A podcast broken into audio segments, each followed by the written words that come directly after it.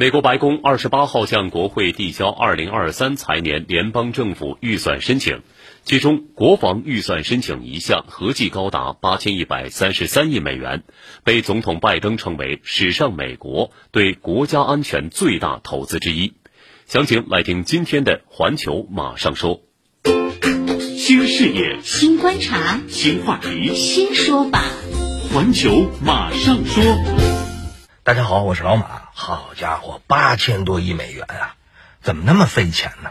很大程度是由美国的军工复合体在背后作祟。那什么是军工复合体呢？就是由军队、军工企业和政客组成的庞大利益集团。早在上个世纪五十年代，当时的美国总统艾森豪威尔在告别演说中就告诫美国民众警惕军工复合体这头怪兽带来的危害。可这头怪兽不仅没有受到限制，反而一直在背后操纵美国的政治、外交和军事战略。二战后，美国参与或者发动了朝鲜战争、越南战争、海湾战争、阿富汗战争，还有伊拉克战争等等等等，还通过扶植代理人或者提供武器的方式介入外国武装冲突。一些国家至今还在战乱中。那远的咱们就不说了，俄乌冲突期间，美国向乌克兰及周边国家输送大量武器，那钱打哪儿来呀？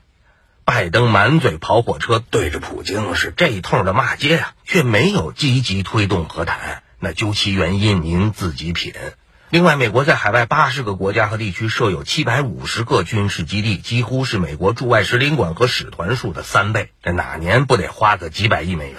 那要是不打几仗，您叫这么些海外基地人吃马嚼的，呃，喝西北风啊？新财年，美国军费高企，看起来与俄乌冲突相关，但是根子还在于美国的穷兵黩武习性和过时的冷战思维。哎，那你说美国军费的增加会刺激哪些国家呢？